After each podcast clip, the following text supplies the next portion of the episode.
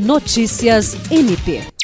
O Ministério Público do Estado do Acre designou nesta quarta-feira, 27 de setembro, os integrantes do grupo de trabalho para fiscalizar o processo eleitoral de escolha dos membros do Conselho Tutelar, que ocorrerá no próximo domingo, 1 de outubro.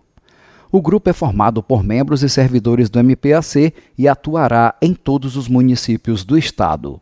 A eleição, que ocorre de forma unificada em todo o Brasil, é conduzida pela Comissão Eleitoral, formada e presidida por integrantes do Conselho Municipal dos Direitos da Criança e do Adolescente, sendo o Ministério Público responsável por acompanhar todo o processo para garantir sua legalidade e legitimidade. Por meio do grupo de trabalho designado tanto para a capital quanto para o interior, o MPAC vai fazer todo o acompanhamento da votação no dia do pleito, verificando condutas que são vedadas pela Resolução 231 do Conselho Nacional da Criança e do Adolescente, que trata da eleição de conselheiros tutelares. Jean Oliveira, para a Agência de Notícias do Ministério Público do Estado do Acre.